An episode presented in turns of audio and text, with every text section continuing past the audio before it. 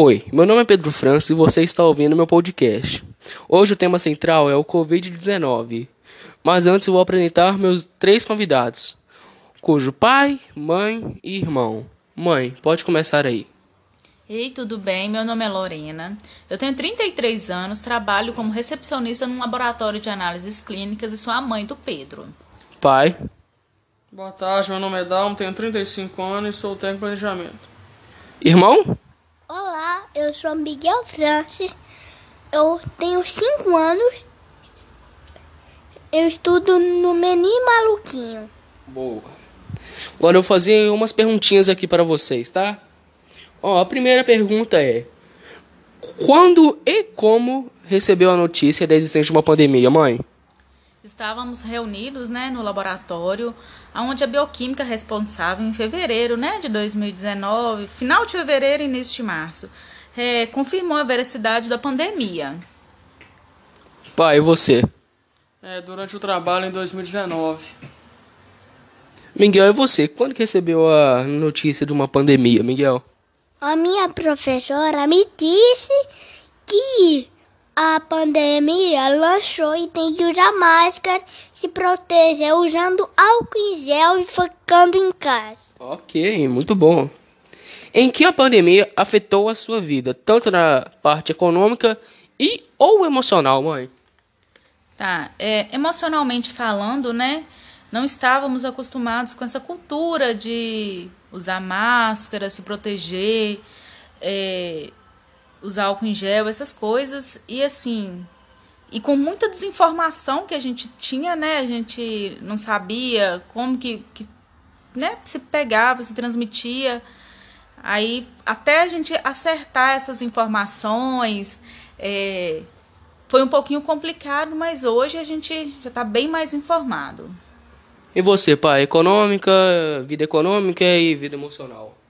A vida econômica subiu para todos, né? Os itens básicos na alimentação, é, transporte, é, a gasolina, né? Então todo mundo teve levou esse impacto aí porque teve uma alta considerável aí. E outra coisa é o meio social, né? Que no distanciamento de uma hora para outra foi repentino e é difícil acostumar com esse isolamento. Você, Miguel, como que a pandemia afetou na sua vidinha emocional?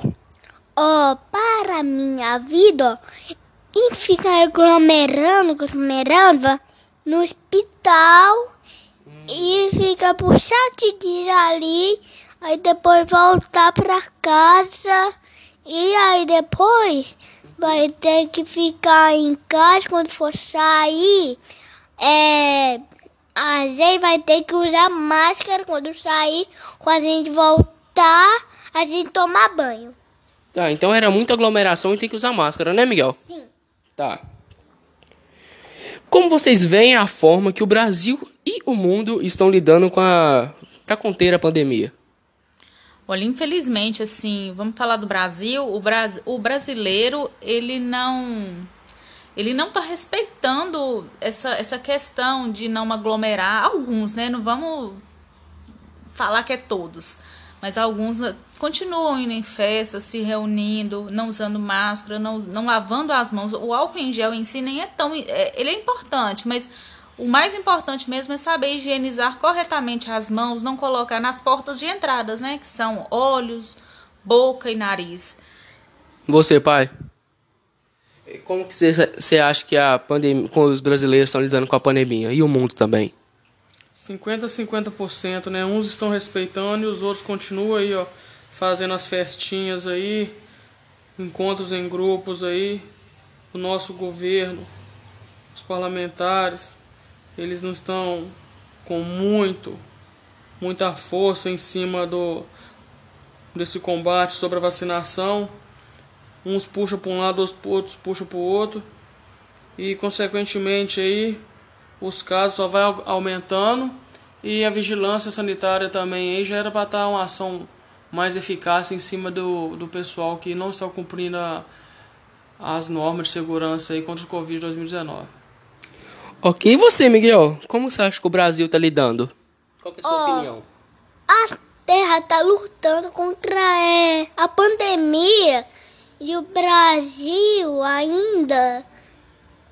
Você acha que o Brasil tá indo bem? Sim, mas ele ainda lançou a vacina Uhum.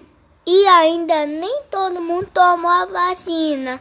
E eu tomei a vacina da gripe e também o meu irmão. Mas você acha que é importante todo mundo tomar a vacina do Covid?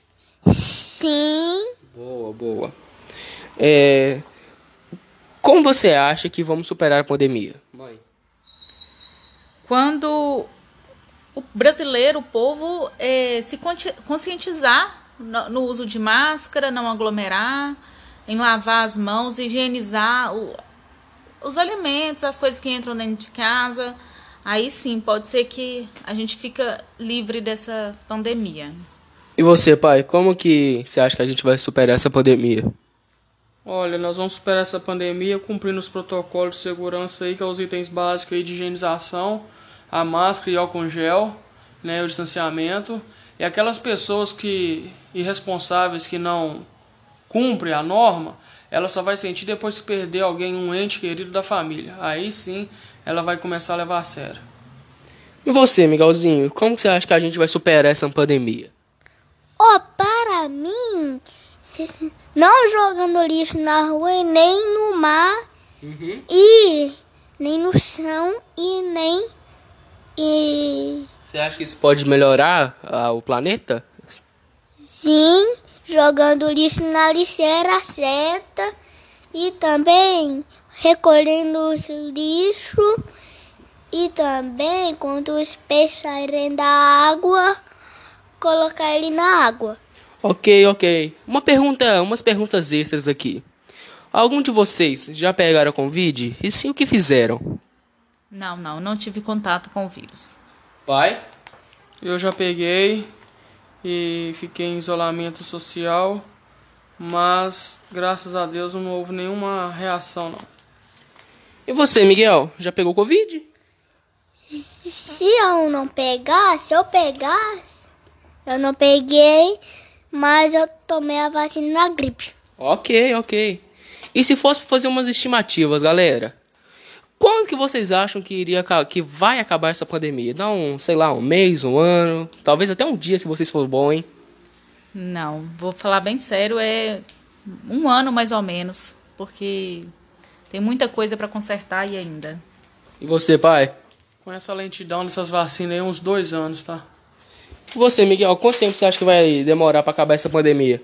É 16 dias ou 40 dias, mas eu tô superando esta pandemia usando máscara, chegando em casa, tomando banho, aí depois fazendo o dever.